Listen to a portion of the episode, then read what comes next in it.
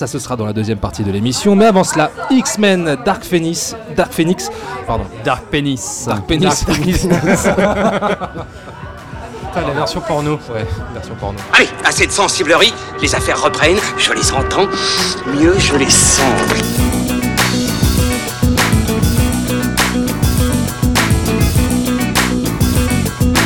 Qu'est-ce que c'est que ce foutoir, mon petit Bernard?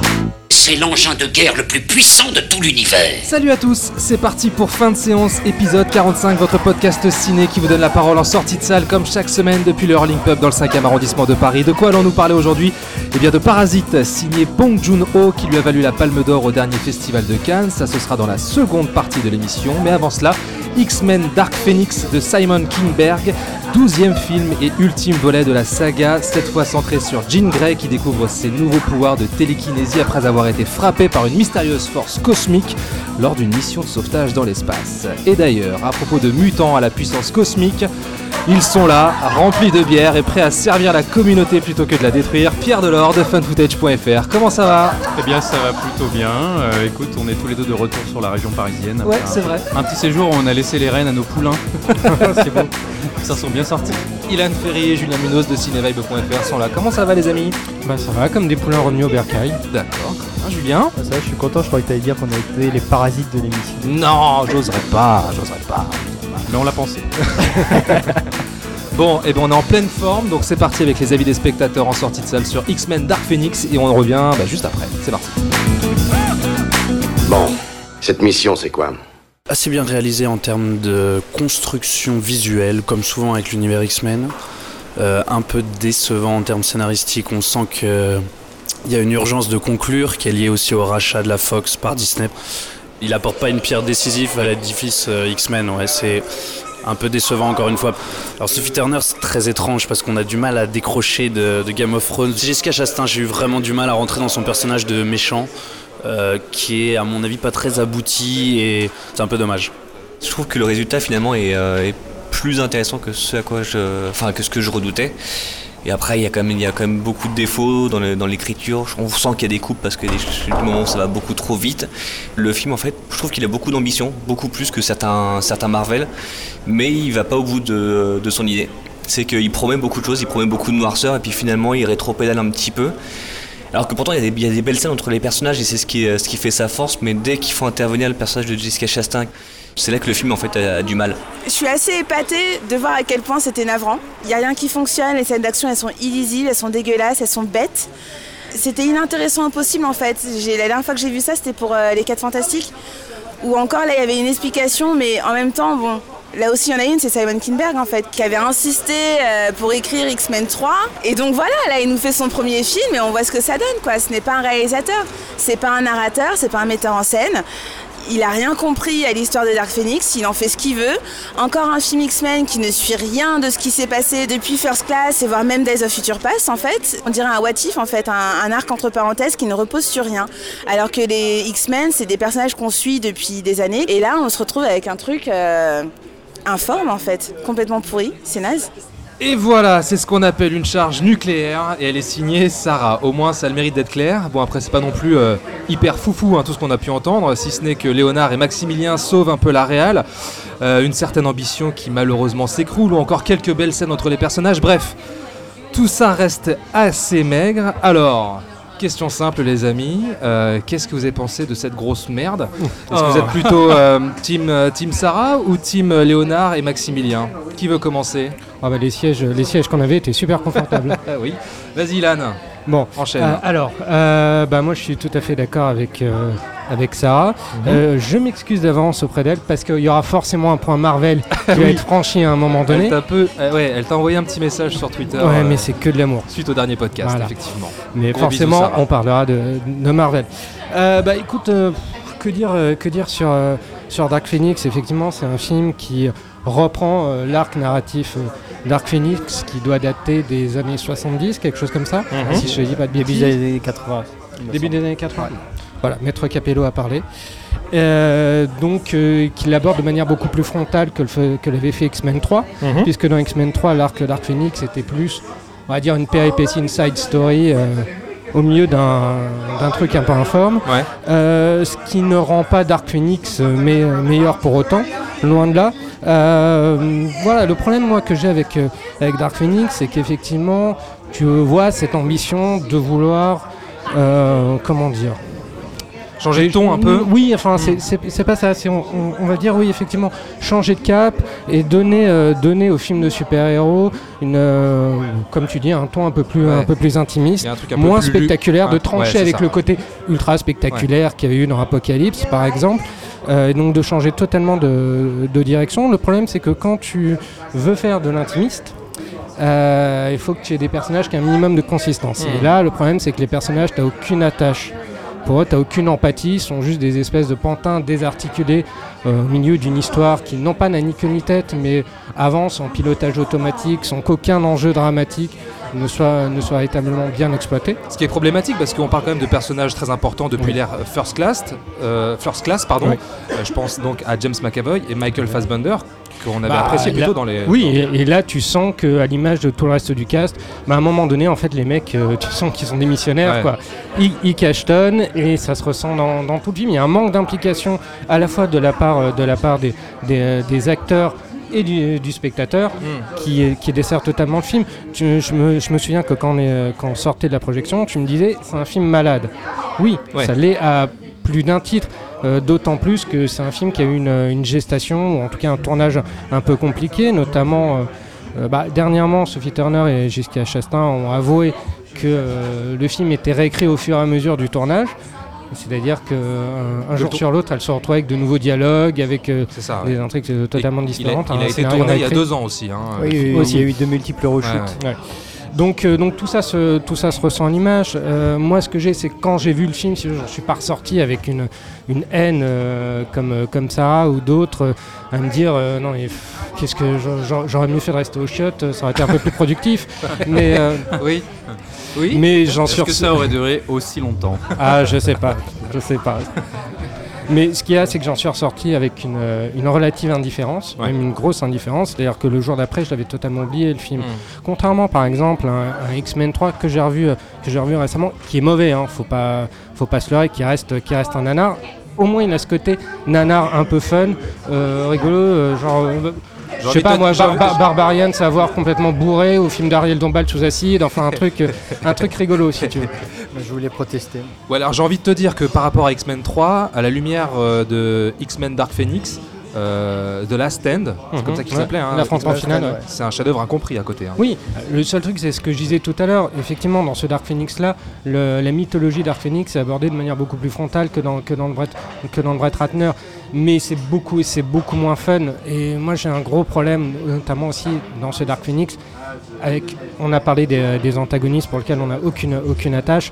Mais notamment la méchante qui est interprétée par Jessica Chastain et on Ah se demande ce qu'elle fout là. Ah ouais. C'est-à-dire qu'elle est dans le film tel un fantôme. Elle est dans Oh elle l'air dans le film tel un fantôme, à l'image de tous les personnages qui sont là vraiment, euh, qui, qui n'y croient pas. Il y a quelque chose d'extrêmement lisse dans, dans ce film et je pense que ça, ça vient aussi de l'ambition, entre guillemets, euh, en tout cas de la volonté de, faire un divertissement très PG-13.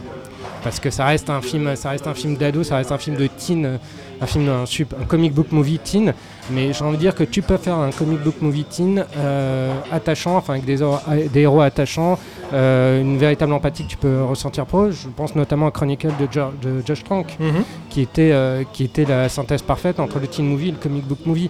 Là, on a, on a l'antithèse, l'antithèse des deux et c'est, et c'est malheureusement dommageable. Et le dernier truc sur lequel moi j'ai mis un petit coup de gueule quand même, c'est que je trouve que même si toute la presse est en train de, de descendre le film en disant que quand, enfin voilà, de, en tout cas d'être un peu C'est 50-50 hein, quand même. hein. 50-50. Non, le film est quand même considéré comme le plus mauvais de la franchise. hein. Ouais. Euh, en tout cas par la presse, par la presse, par la anglo- presse, euh, anglo-saxonne. ouais. En tout cas, ce qu'il y a, c'est qu'en tout cas, euh, Bah, la presse française en tout cas est plus indulgente, hein, je trouve. Oui, la- bah oui. Et justement, ce qui me- ce qui m'agace, moi, c'est cette espèce d'indulgence dont, fait, euh, dont, dont jouit le, le film par rapport, par exemple, à un Apocalypse qui a ses défauts, si tu veux. Mais au moins, Apocalypse, tu avais une ambition, tu avais, une envie de, de démesure, de démesure visuelle, tu avais de la mise en scène. Là, euh, Simon Kenberg, il n'y a pas de mise en scène. Alors, effectivement, il y, a un dernier, euh, y a un dernier morceau de bravo, entre guillemets, euh, dans un train qui peut être, euh, qui peut être sympa euh, à l'aune de tout ce que Ouais, tu as vu un précédemment. C'est sympa, Voilà. ouais, effectivement. Voilà. Sauf que il faut savoir que la première version du scénario, c'était pas censé se passer dans un train, c'était censé se passer dans l'espace.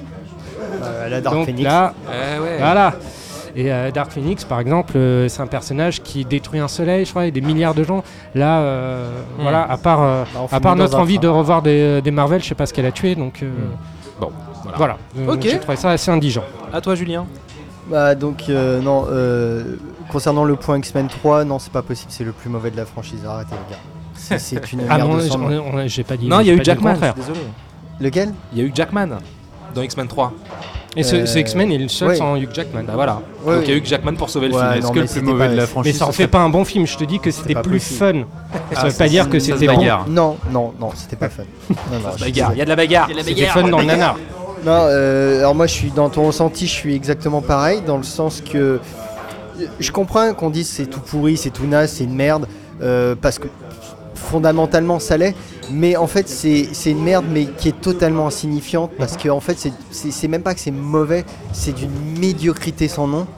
On voit que c'est un, un film de scénariste. Enfin, euh, Oh là que- non, que Alors le- attention. Hein. non, que le film est réalisé par un, pardon, par un producteur, Ouais. j'ai envie de dire. Je, je sais pas, je sais pas pourquoi j'ai dit scénariste. Euh, non, parce que Kimberg a signé le scénario il me semble. Kinberg, ouais, bah, c'est un grand artisan hein, de, de l'univers X-Men. Oui, il oui. a signé notamment Mais, le bah, scénario de X-Men 3. Oui, Voilà. non, mais en plus c'est marrant parce que Ilan, tu as cité euh, John Schrank. Donc Ouais. John Schrank qui avait fait les 4 Fantastiques Tout à fait. et qui a eu un, un clash direct avec euh, Kimberg, qui a repris en main le, le film, donc les 4 Fantastiques, le, le reboot. Et donc c'était ses premiers essais en tant que, que réalisateur. Et donc on voit que le monsieur a pris le melon et se prend maintenant pour un cinéaste. Et euh, parce que c'est lui qui a. J'irai pas jusqu'à dire ça parce que quand même, Non, il mais- intervient après le renvoi de Brian Singer pour toutes les raisons qu'on connaît. Et est-ce qu'il n'a pas été parachuté là? Est-ce qu'il a vraiment des ambitions de cinéaste? Je suis Bah, pas sûr. Quand hein. tu vois son clash avec Josh Trank, euh, non, c'est que le mec avait des idées, il voulait imposer ses idées à lui de, de mise en scène que Ah ouais? John Trank Ouais. a essayé de, de- comment dire de, de faire éclater quoi. Ah ouais? Ouais. D'accord, j'avais pas lu ça. euh, le, mec a, je pense a, a quand même un melon mal situé. Si ça se dit. Je sais Un melon mal situé en général, Ah, c'est entre les jambes. c'est pas bon signe. Enfin, il y, a- il y a quelque chose qui va pas. Et euh, non, c'est un, film extrêmement médiocre parce qu'on voit en fait les. Enfin, ça n'amène rien en fait. Il n'y a aucune passion, il n'y a aucune scène. euh, euh, comment dire qui, Forte. qui- forte mais qui marche en fait tu vois que c'est complètement dépassionné à cause des acteurs qu'on voit en fait qui- au moment des reshoots on les voit tu vois que Jennifer Lawrence dès que le film commence tu vois qu'elle a envie de se barrer c'est Et, Ah, je dirais pas ça. Ah, Spoil- spoiler alert, euh, elle se barre. elle se barre Et elle s'en va très Et vite. ce, et ce- ce- Ouais. ce qui fait que moi je n'ai jamais été surpris par cette scène parce qu'en fait tu la vois arriver, mais dès le début tu Ouais. le sens qu'elle a signé le contrat en disant euh, vous trouvez un moyen pour que je me casse à la moitié du film ou sinon je le fais pas. Hmm, oui, oui. Bah, c'est ce que je vous avais dit en sortie, en sortie de salle. Souvenez, c'est un film contrat. Voilà. Et voilà, et on voit euh, euh, donc bon, il y a deux actes, peut-être les plus jeunes ils croient encore, mais par exemple on a Sophie Turner qui la joue constipée pendant tout le film, la pauvre. Non mais c'est vrai que, enfin, je veux dire, on est le Dark Phoenix, donc pour resituer, c'est Jean Grey qui qui devient tellement puissante qui a créé une espèce de, de, de personnage maléfique et Enfin, qui Non, elle, est- elle est possédée par. en fait, parce qu'il me dans, semble- dans la BD, je sais pas Dans si le- c'est comme, je me rappelle plus si c'est Dans le comme comics, ça. il me semble que l'entité est, est- est semi ou intelli- intelligente ou semi-intelligente et qu'elle finit même par euh, contrôler euh, Jean Grey et qu'elle devient euh, En une tout cas, il y a- version, il y a- euh, Tu confonds pas avec d'elle-même. Mais en Non, tout non, cas- non, non, je crois pas. Mais en tout cas, il y avait le but. semble. Le, moi, j'ai toujours connu, c'était Jean Grey qui avait, pouvait plus contrôler ses pouvoirs et qui tout d'un coup devenait de dangereux. toute façon, dans mes souvenirs, l'arc Dark Phoenix dans les comics, il, euh, il dure, euh, je sais pas, enfin, sur euh, 20 ans. Quoi. Euh, oui, enfin. Parce qu'en fait, il, a- il a été mis en pause, on croit qu'elle redevient euh, la Oui, Jean mais- qu'on connaît, puis en fait, euh, 10 ans plus tard, ils refont un comics où elle redevient mauvaise. Oui, mais enfin, moi, ce que j'appelle le- l'arc Dark Phoenix, en fait, c'est l'arc de fait par Chris Claremont, euh, donc au début Hmm. des années 80, Hmm. qui, euh, enfin, qui- ta- généralement dans à, la base, à la base de tout. ouais. oui. Papy Windows. J'aime bien. Ça Alors, faisait longtemps. Euh, où j'en étais encore vous, vous me coupez toujours et je sais plus où j'en suis après. Et euh, donc, euh, ouais, on a. T'en Sophie- étais au mot médiocre. Non, non, on avait à Sophie Turner. Oui, Sophie Turner. Donc on a, on a un personnage quand même qui doit, comment dire, faire, on doit en avoir peur. Et elle doit prouver. Ouais, ouais, Et là, et fro- je suis désolé pour Sophie Turner, elle, est, elle est très bien dans Game of Thrones, mais honnêtement là, elle fait pas illusion une seule seconde. Elle est euh, juste, euh, elle fait la tronche quoi. Et Ah, même dans Game of Thrones, elle faisait la, elle faisait la tronche. Ouais, pas mais, non plus, ouais, mais euh, le, en termes d'acting, ouais, mais le personnage était mieux écrit et elle faisait la tronche pour quelque chose. Oui, oui, bon, d'accord. Là, c'est, euh, c'était, on a des personnages quand même qui sont assez fades, euh, avec des relations qui sont vite expédiées. Hmm. Alors que quand même, euh, l'intimisme, ça a toujours été un peu la marque de fabrique de cette euh, franchise, où quand même on, on s'intéressait beaucoup plus aux personnages, Bah oui. qui, a, qui a donné euh, énormément d'action. Il suffit de voir X-Men Days of Future Past. En termes d'action, c'est pas foufou. C'est juste, mais le film traite tout le temps les relations entre les personnages, et c'est ça qui en fait un film intéressant. Et puis c'était une sacrée entreprise, hein, Days of Future Past. hein, Oui, bien sûr. En plus. C'est très Et- chouette. C'est- Voilà. ça- C'était le point Pierre. Voilà, j'ai bien fait de revenir. Euh, bah tiens, qu'est-ce que t'as pensé de ce film, toi, Pierre? Alors moi déjà, euh, je trouve que vous êtes un petit peu cruel. Euh, J'aimerais qu'on ait Non, une, non, une non, minute, dis- de, eh, une dis minute la de vérité. silence. Dis la vérité. Non, non, non, je trouve que vous oubliez un détail quand même euh, dramatique. J'aimerais qu'on fasse une petite minute de silence. Parce que euh, ce film a au moins le mérite de montrer que euh, on n'est pas tous égaux face à la mutation génétique et qu'il y en a qui s'en sortent avec euh, le contrôle du métal, le contrôle de la, de, de la pensée, et il y en a d'autres, ils ont des dreadlocks magiques. oui. Ouais, donc, pendant tout le film, je me disais quand même, lui, quand il s'est rendu compte que tous les autres, ils avaient des griffes, ils, ils se régénéraient, il s'est dit merde, j'ai vraiment eu le pouvoir le plus chiant, quoi. Euh, je vais euh, employer une expression que j'utilise de temps en temps, c'est que euh, je- j'en parlais notamment n'en déplaise à Sarah pour les films Marvel. Je dis que ce genre de films sont faits euh, selon Avec des- du cœur. non, selon des formules mathématiques. Ce sont vraiment des films qui sont conçus selon des formules précises. On fait des tests sur le public, on recommence. Et on a vraiment une, formule toute faite, euh, safe, pour produire ce genre de blockbuster sans prendre aucun risque. Et donc ce sont des films qui se ressemblent tous et qui ont exactement la même saveur, euh, si on peut dire qu'ils ont une saveur déjà.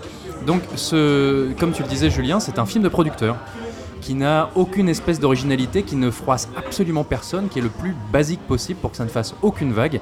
Et ce qu'il faut euh, quand même rappeler, c'est que c'est le tout dernier de cette franchise X-Men qui date depuis. euh, attends, le premier c'était en 2000. euh, Parce qu'on a, on a, j'ai oublié de préciser aussi, c'est donc il y a eu les reshoots, il y a eu euh, tout ça, et c'est quand le tournage, enfin la production du film est intervenue au moment, euh, enfin le, le rachat de Le rachat, Disney, ouais. de la Fox par Disney est intervenu au moment du film, ce qui a provoqué encore plus de, de problèmes, parce que bon, la Fox a pété les plombs à ce moment-là, on l'avait vu avec Predator euh, et encore d'autres exemples, et je pense pas que ça va être le, le dernier exemple en, en date, et, euh, et, et- et ça se sent encore en fait.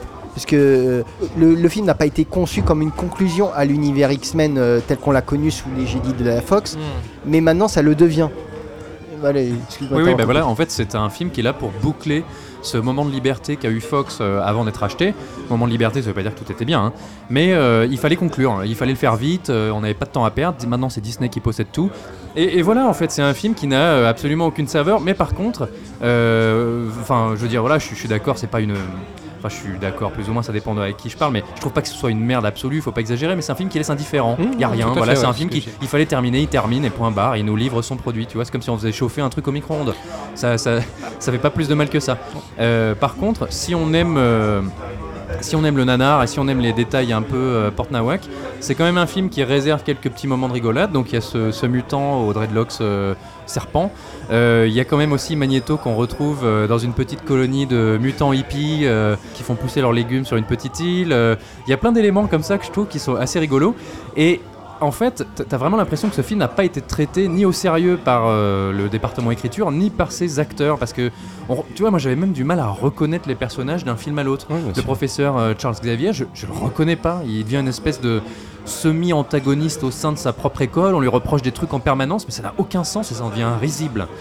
Bah, euh, si, alors si, il y a une piste qui est intéressante dans le film, c'est qu'au début, on te présente donc les X-Men qui sont acceptés par la communauté, qui sont au service du bien Enfin, les commun. mutants, les mutants. Les mutants. Oui, les mutants, pardon, les mutants effectivement, et euh, Xavier qui prend un peu la grosse tête, euh, le- qui commence à goûter un peu à tout ce show-off, à tout ce star que system. je trouve un peu, un peu con, hein, perso.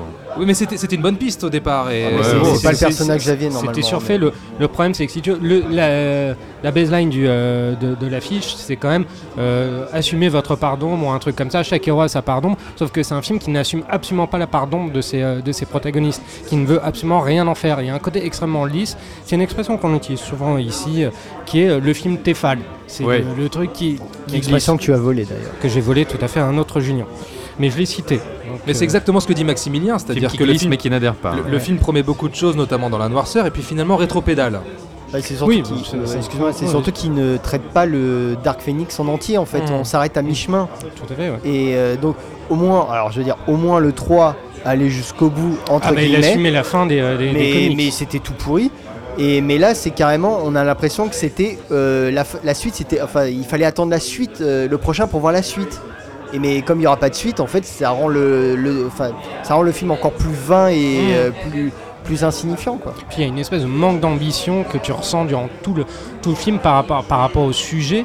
Encore une fois, on parle de, de conclusion entre, entre guillemets d'une d'une franchise ou d'un arc. Est-ce qu'on parle de conclusion de l'arc First Class ou on parle de conclusion des X-Men sous l'égide de Fox? Je ne sais pas. Mais en tout cas, il faut pas oublier que quand même le dernier film euh, avant euh, Dark Phoenix, qui était, euh, qui était Apocalypse, était quand même donné vraiment dans le, dans le spectaculaire, dans l'apocalyptique en- entre guillemets, et terminé sur un truc qui qui rabaisse, qui nivelle autant par, par le bas ses enjeux, c'est assez frustrant pour la fin d'une- saga.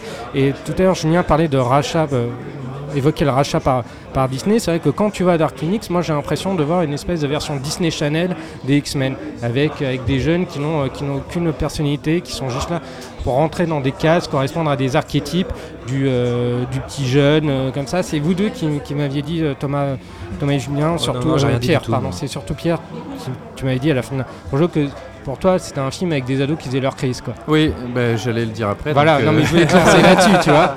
Oui, c'est vraiment un film d'ado en colère. euh, on se rebelle contre papa, on se rebelle contre maman. Mais je Michael pas- Fassbender est un zadiste. Ouais, les ouais, gars. euh, non mais je veux rester dans ma chambre et c'est exactement ça l'école des mutants et je trouve que c'est pitoyable et Charles Xavier on lui reproche euh, de tu arrête de vouloir nous sauver depuis des années enfin c'est complètement imbécile et euh, même- tu disais n'a pas d'ambition en termes d'enjeu mais euh, n'a même pas d'ambition en termes de- d'action pure enfin les, les- je sais pas, euh, certes, on l'a peut-être vu et revu, euh, Quicksilver qui, euh, qui court comme un malade et qui Mais fait des.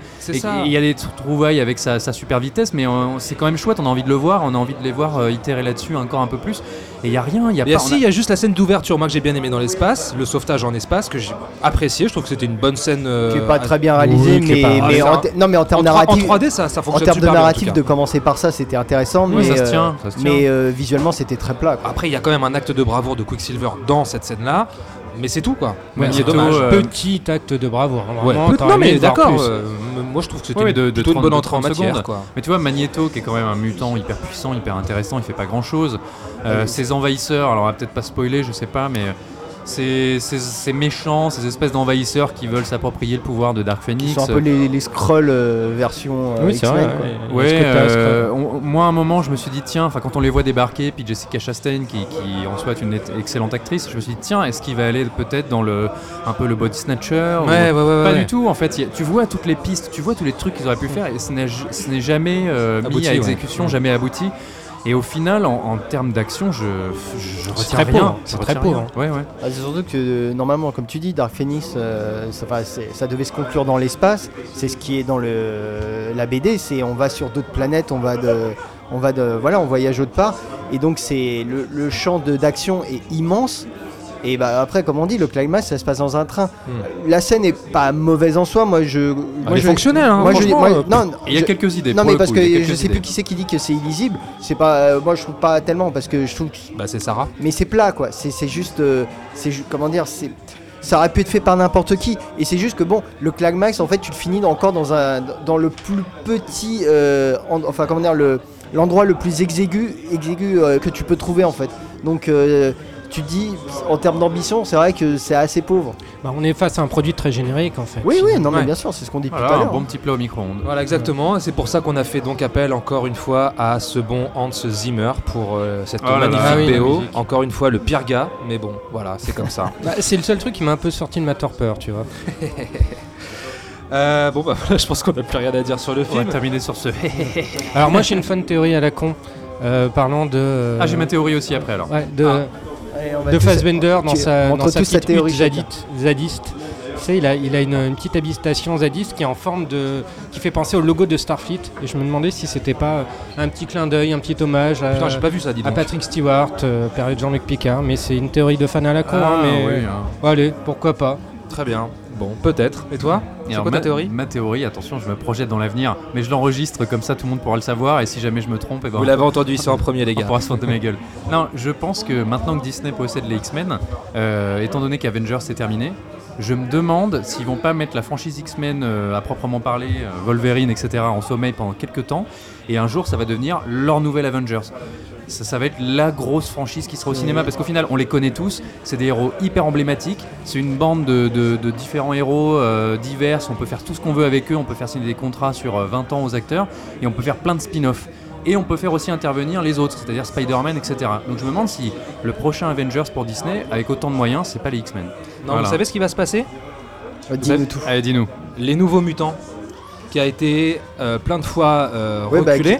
et qui sort donc le 7 août 2019. Les Nouveaux Mutants, c'est quoi? C'est un spin-off horrifique euh, de la saga X-Men où les jeunes mutants, euh, de jeunes mutants retenus prisonniers découvrent leur pouvoir. Donc euh, voilà, c'est Ah, mais un c'est- film qui, va, enfin, qui a été transformé, qui devait être un film dark et qui finalement a voulu être allégé, puis il a- ils ont voulu en Oui, faire un c'est- truc dark. c'est- c'est c'est les, c'est les mutants, c'est les X-Men sous l'ère Disney Fox. Écoute, tu vois. on, on verra, on Oui. sait pas encore. Ouais, mais on, verra aussi sous quelle forme ça va sortir, parce qu'il y a Ouais. même des rumeurs comme quoi ça sortirait peut-être directement en vidéo, tu sais pas. Ah, Il a été annoncé sur le line-up euh, lors d'un- d'une convention. Ça peut être une série pour Oui, ados sur leur plateforme VOD. hein. Peut-être, mais en tout cas, il était sur la frise chronologique du dernier, la, dernière- la dernière convention Disney Fox euh, il y a euh, quelques semaines, Mais, quelques mois. là. mais c'est un, petit, normalement c'est un petit trailer horrifique. hein, ça se passe dans un lieu. C'est, je vois Mais pas bon. en quoi ça peut aider à une expansion de. Se familiari- de se familiariser avec les nouveaux personnages, des nouveaux mutants. Pourquoi pas mais On verra bien. On verra bien. ouais. Bon, j'espère qu'on n'a pas vidé la salle. hein. Revenez, puisque nous allons parler maintenant de vrai cinéma.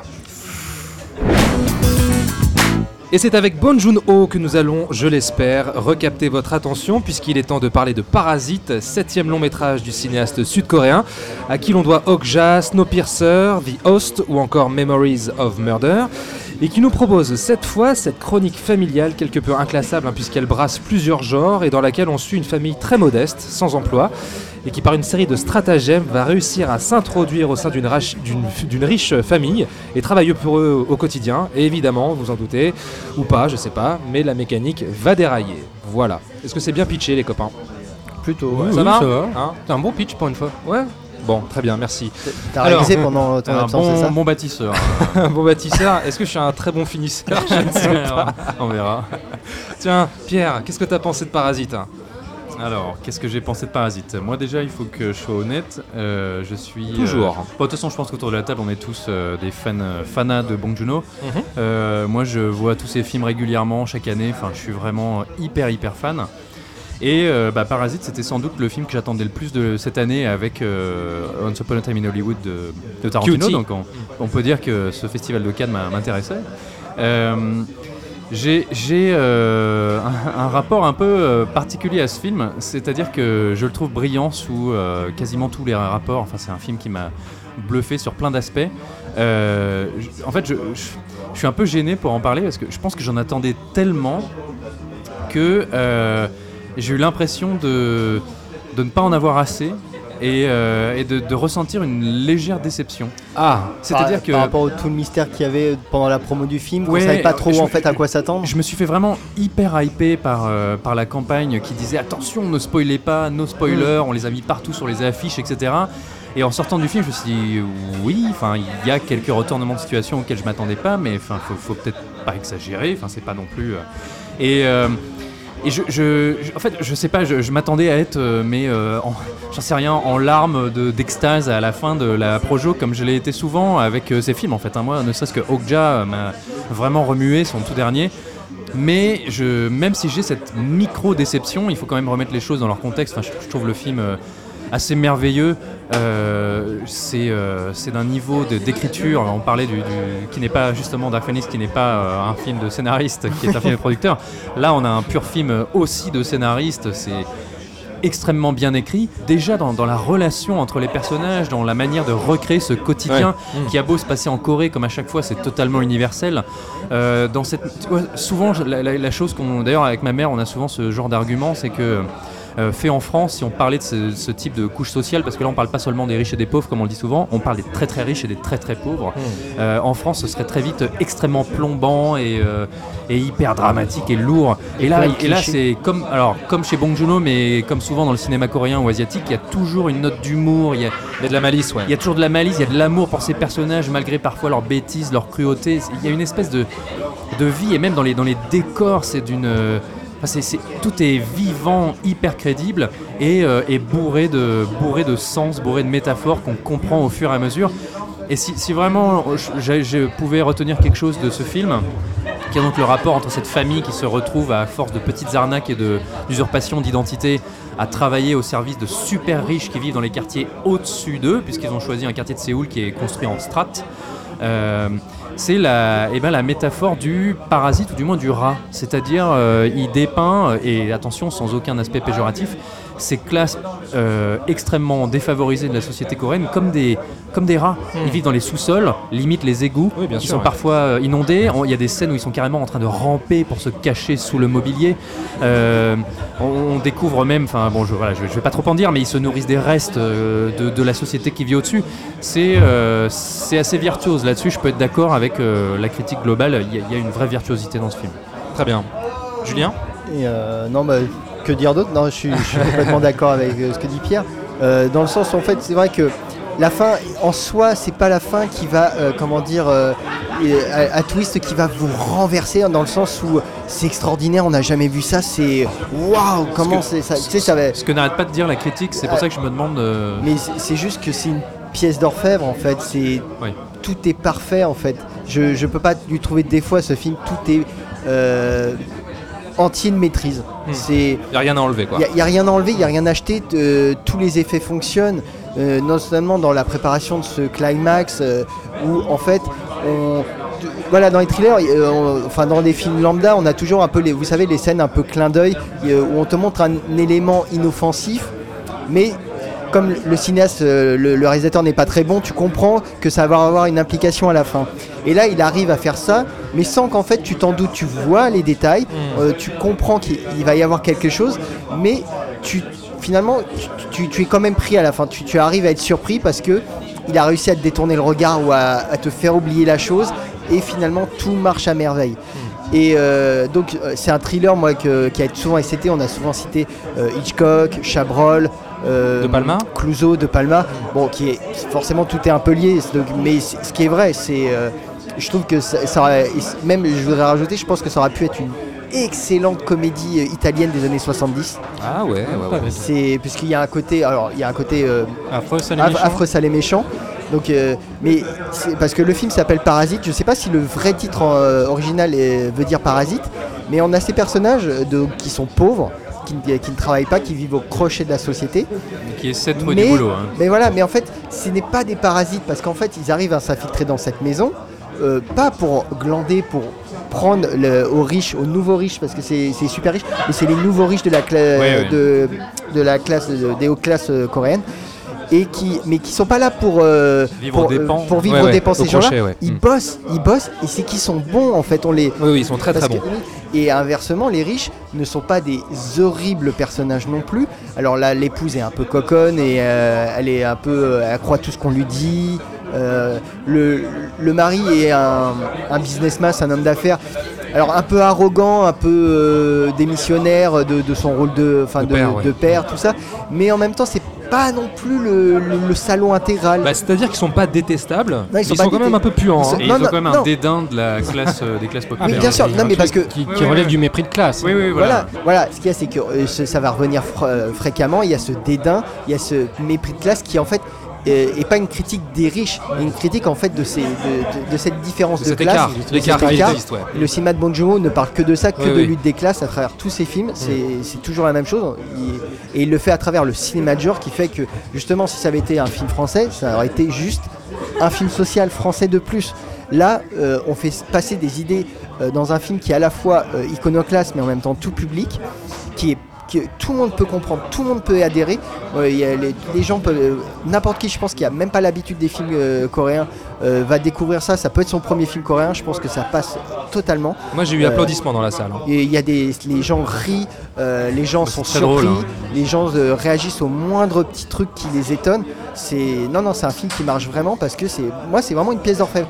D- dont tu vois la mécanique, tu vois que c'est un très un film très bien construit, mais ça n'en gâche rien, ça ne euh, tout, tout fonctionne en fait. Tu, Hmm. tu t'as, t'as- t'as le beurre et l'argent du beurre si tu veux. C'est vraiment tu vois la mécanique, mais en même temps tu t'es surpris. Tu il y a pas de ça, ça- comment dire, ça ne gâche rien.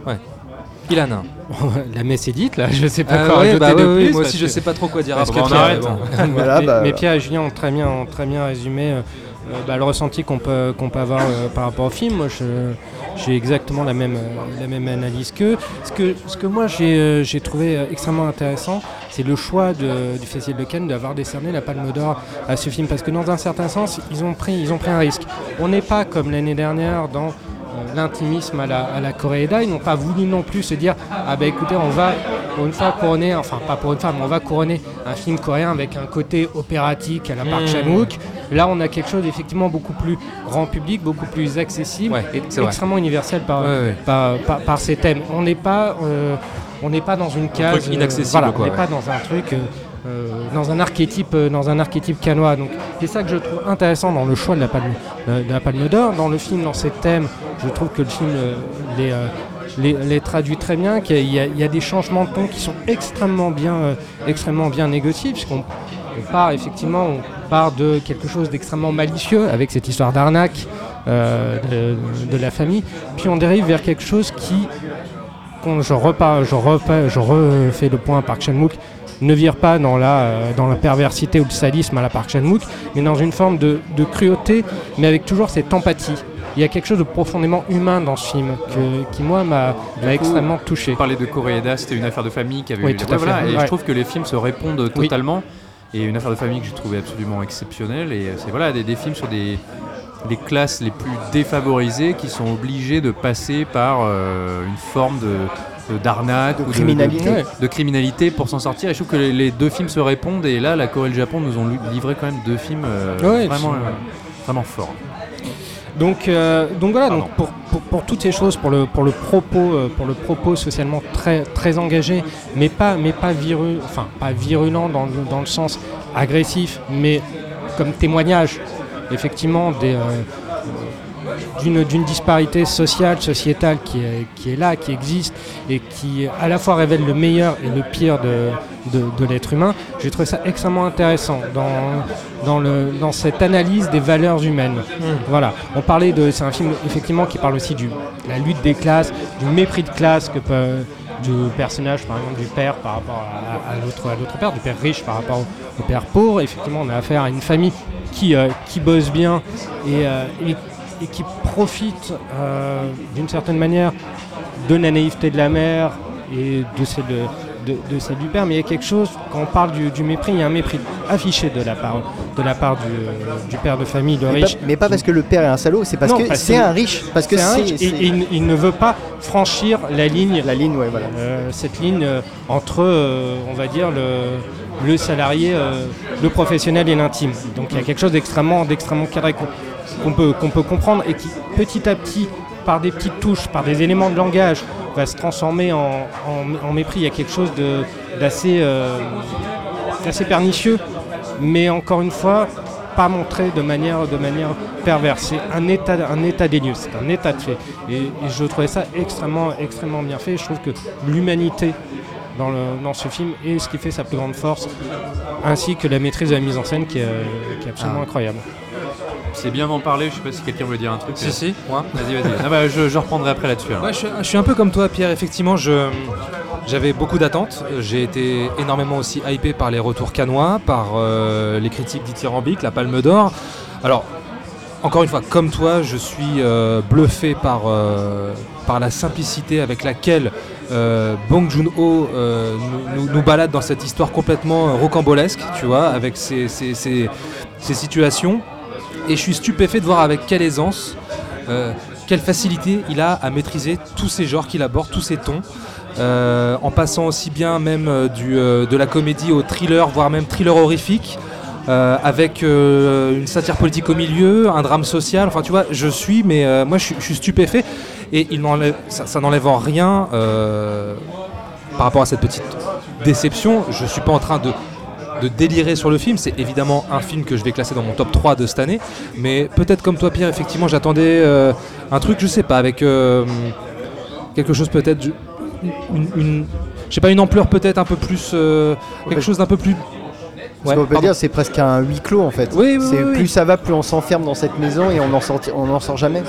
Mais euh, peut-être euh, peut-être concernant votre, votre frustration euh, concernant ça, ça s'explique aussi bon, effectivement par une campagne marketing qui était assez pompière quand Ouais, même ça doit être sur ça. le côté tu sais, ça doit être ça, hein. si tu spoil si tu spoil le film je, je te tue puis il y a cette Comme très- les frères Russo avec Thanos Avengers. Voilà. C'est la mode, on dirait. Je, je pense qu'ils ont bien joué, hein, Oui, clairement, oui, bien sûr, bien sûr. clairement. Mais il y a aussi cette réputation, euh, à tort ou à raison, qu'on a cette image qu'on a du film coréen coup de poing. Non, et, mais, et euh, qui a été enfin, initié par, par Oldboy. Oldboy c'est n'a pas, eu ça, la Palme c'est d'Or, C'est mais pas ça qui m'a déçu. non, hein. non, mais d'accord. Mais Non, il y a j'attendais Oldboy, pas un euh, déchaînement. Non, non, mais Oldboy, euh, par exemple, marche aussi sur un twist qui, euh, qui est particulièrement bien, bien, bien réussi. Tu as d'autres films qui, eux, euh, se distinguent par leur côté extrêmement, extrêmement frontal, Ouais, extrêmement ouais, violent. ouais, ouais. Donc il y a toujours ce côté, le film coréen coup de poing, celui qui va te qui va te, te mettre sur le cul quoi. Le, truc qui, qui va te foutre un coup un à l'estomac alors que c'est pas c'est pas l'approche de Bong Joon-ho sur, euh, sur sur Parasite. Non, mais moi, ce que je retiens, c'est que cette limpidité, cette fluidité, cette facilité, cette aisance, encore une fois, euh, tout est évident en fait dans ce film. euh, c'est voilà, c'est. Non, mais c'est formidable. C'est que- le signe des grands films. hein. C'est quand tout te paraît évident, et mais, alors que tu vois très bien que c'est d'une complexité Oui, euh. Ouais. sans nom. Quoi. C'est- Ce que j'aime bien, c'est qu'il pardon, c'est qu'il renoue à sa manière dans un contexte différent avec un type de film que j'aime beaucoup, euh, qu'on peut trouver, je sais pas, chez euh, Merchant Ivory et bien d'autres. C'est le film de maison bourgeoise euh, où on s'intéresse à la vie des des petites, des- à la vie des femmes de chambre, des maîtres d'hôtel, à la vie des, des domestiques. Voilà. Je trouve que c'est très intéressant, qu'ils sont dans l'intimité des maîtres, euh, sur lesquels on découvre des choses, etc. Enfin, il y a une manière d'aborder ça. Euh, il y a quand même un besoin euh, de ces élites, de leurs chauffeurs, etc. Il y a, enfin, il y a tout un truc Un avec ça. microcosme à l'intérieur même de, Exactement. de cette Et, société. et, euh, et donc peut-être l'interdépendance entre l'hôte et le parasite. Tu vois ce que je veux dire? Et ce que, ce, que, ce que tu me dis, enfin, quand ce que tu dis là, ça me fait aussi beaucoup penser à, à Gosford Park. Quand tu Oui, parles de ça, oui, je, pense voilà. à Gosford Park. Ouais, de- bah, qui est un film de domestique Ouais, et de maison fait. bourgeoise. Et alors enfin, euh, tu parlais de la, de la mise en scène. Moi, il y, a il y a une scène qui m'a qui m'a bluffé en termes de réalisation. Et il y a une scène d'inondation Ah, bah Euh, voilà, ouais, j'allais en parler. dans, dans- dans les, dans les, les bas-fonds euh, de la ville. Je ne sais pas comment c'est réalisé. Incroyable. Je, je- je ne sais pas comment c'est fait. Si c'est du, enfin, je- j'en sais rien. Je- ça ne ressemble pas à du studio. C'est, c'est bluffant. Moi, j'étais totalement sur le cul. Je, je sais pas. Bah, T'étais assis en même temps. Ouais, ouais. hein. Eh ben, voilà. Il y a une scène qui, justement qui renvoie au- à l'idée de rats de- qui sont dans les égouts Mais c'est ça dont je parlais et, tout à l'heure. et qui est traitée en Ouais, verticalité. ils descendent. Ils Ouais, descendent. La ville est traitée de manière euh, purement verticale. Et euh, enfin, je pense qu'il faut quand même rendre euh, un hommage à la composition parce que la musique, on n'y prête, on n'y prête pas forcément attention. Elle n'attire pas énormément l'attention sur elle-même, contrairement à un certain Monsieur Zimmer de Dark Phoenix. Mais euh, elle est absolument délicieuse. C'est vraiment un régal. Le thème principal ou l'un des thèmes principaux est formidable, Bon, comme dans quasi tous les films de Bong Joon-ho. Mais euh, vraiment, euh, je, voilà, je- allez l'écouter sur Spotify. Elle y est. Elle est très très belle. Ouais, et puis dans, dans le genre film coréen qui parle des, des luttes des classes sociales, il y avait l'année dernière, il y avait un film qui avait fait énormément de, de buzz à Cannes, c'était Burning du, du réalisateur de Poetry. que je, Ouais, vois- je ouais, sais pas ouais, si vous vous rappelez. Avec Qui- Yeun. Avec, euh, oui, voilà. Et euh, moi qui m'avait énormément déçu parce que. Un je- petit peu, mais il y avait, il y avait un- une Parce- bonne parce- histoire, mais un mais peu parce que aussi, hein. film qui se la pétait un peu, tu vois, qui était euh, du, du genre, euh, je vais faire compliqué, du genre, euh, il- je vais vous dire qu'il va se passer des choses, mais vous allez en être pas être sûr. Mais en fait, il se passe bien ça, et puis je vais prendre 2h20 pour l'allonger. Et qui en fait, je trouvais était hyper prétentieux avec son sujet. Et là, comme je répète, c'est vraiment un film grand public et qui je trouve fait passer vachement plus d'idées et de, de subtilité et de comment dire dans, son discours social que, que peut le faire comme un film Burning que j'ai trouvé vraiment plombant pour pas grand chose quoi. Et donc, euh, pour terminer, hein, désolé, je m'attarde un peu. Euh, je disais qu'on pouvait le rapprocher, ça se répondait un petit peu avec une affaire de famille euh, qui était un film formidable, mais on peut le rapprocher aussi d'un autre film de domestique qui est sorti juste avant. Euh, le film de son comparse euh, Park Chan-wook, euh, Mademoiselle. Mademoiselle, J'y ai Mademoiselle, pensé, ouais. qui euh, Formidable. où Merveilleux. on est aussi dans l'arnaque, le rapport entre les petits et les grands. Et je, je, je sais pas si c'est volontaire, mais mine de rien, c'est deux cinéastes très reconnus Qui se répondent parfois. qui se répondent. Euh, Il y a, peut-être quelque chose et voilà. D'ailleurs, la palme de pour Bon Joon-ho, c'est un peu une petite revanche pour euh, Park Chan-wook qui n'a pas eu la palme avec Callboy, qui a eu juste le Grand Prix. Oui, qui a Bah, le, Alors, le cinéma coréen est globalement très, euh, a toujours été oublié par le Festival hein, franchement. Oui, globalement, mais bon, tu vois, euh, parce que, enfin, pour euh, de 2003, tout le monde était d'accord que c'est pas euh, All Boy, c'était la Palme d'Or qu'il fallait, quoi. Il l'a pas eu, et là, le fait qu'il l'ait eu, euh, Parasite, alors que forcément, on s'y attendait pas forcément, et, et je trouve que ça- c'est- d'une certaine façon, c'est rendre justice à cette erreur euh, de- du Festival de Cannes. Très bien, Parasite est en salle, on est conquis. Euh, Est-ce que vous l'êtes également? Dites-nous sur les réseaux sociaux, on en discute. Merci à Maximilien, Léonard ou encore Sarah pour nous avoir accordé quelques instants en sortie de salle au micro de fin de séance pour nous retrouver. C'est très simple, direction toutes les applis podcast, Spotify ou encore Deezer. N'hésitez pas à nous laisser des petits commentaires, des petites étoiles, à liker, à partager et à vous abonner évidemment. On vous en fait, on vous en sera gré. Je sais pas si ça se dit. Bon, Si, si, Oui, si, si. ça se bien. Très bien. Jean Grey. Gré. bien, bien, bien. Merde, j'ai pas de verre. J'aurais pu le trinquer avec toi. là. Ilan et Julien, merci les gars. Bah, merci à toi. Où est-ce qu'on peut vous retrouver, vous lire Alors, euh, on nous retrouve sur cinevibe.fr et cette fois, je vais, euh, je vais soulager Julien du, euh, du Twitter, euh, du petit cuicui. On est sur cinevibefr. Très bien. Et j'en profite juste pour faire une petite reco, parce que là on a parlé de, effectivement de, de Parasite qui est, qui est un très bon film. Et on a un autre bon film qui, qui sort un petit peu moins bien, mais qui est bien quand même, qui s'appelle Piranha. Euh, et qui n'est pas euh, un remake du film d'Alexandre Aja ou de, de Joe Dante, hein, c'est Ouais. pas un film d'horreur, c'est un film sur l'avènement des, euh, des baby mafieux, enfin des adolescents qui, euh, en fait un groupe d'adolescents qui, euh, qui va se transformer en, en mafieux, dans un groupe mafieux dans le, dans le Naples, le Naples d'aujourd'hui. C'est par l'auteur de Gomorrah, D'accord. qui, a Ah, écrit, euh, qui a écrit ce bouquin, qui a été adapté donc, en euh, film. Donc imaginez Gomorrah Junior. Très bien. Ok. C'est en salle actuellement là C'est en salle actuellement, ouais, c'est sorti mercredi. Pierre, Oui. dis-nous tout. Ben, moi, euh, je vais d'abord préciser que j'ai dû retenir un fou rire euh, dans cette émission. Ah bon. Oui, parce que euh, à un moment, euh, alors c'est très visuel, je suis désolé, mais Julien a voulu faire signe à Ilan de, de parler dans son micro et t'as approché ta main et j'ai cru que t'allais lui faire une petite caresse sur la joue. genre, genre j'aime bien ce que tu dis. C'est vrai que ça manque de tendresse. hein, Non fois. mais il le fait quand les micros sont coupés. Ça, sortait, ça sortait tellement de nulle part. suis dit, mais il veut lui caresser la joue, qu'est-ce qu'il fait? Ça se fait pas comme ça de révéler notre intimité comme ça. euh. Ah, c'est- ça reste entre nous. quoi. Euh, en Préviens-nous dans ces cas-là. Putain, moi j'aurais Oui, pas oui. parlé. Euh, en tout cas, euh, et vous pouvez nous retrouver sur fanfootage.fr, euh, at fanfootage.fr, voilà. Très bien. Ok. Euh, la semaine prochaine, Men in Black, les gars. Les hommes, Ouais. les hommes en noir. Voilà. Donc. Euh... T'as vu, t'as vu cet enthousiasme Ouais. Euh, bah, D'ici là, on vous fait un. On vous fait. On vous, on vous fait un gros bisou. On vous fait un gros bisou. On vous fait un bon cinéma. et on vous fait euh, à la semaine prochaine. Bisous, bisous. Bisous, Bisous. bisous. Salut. Nous allons faire du bon travail ensemble. Yes. No. Ok.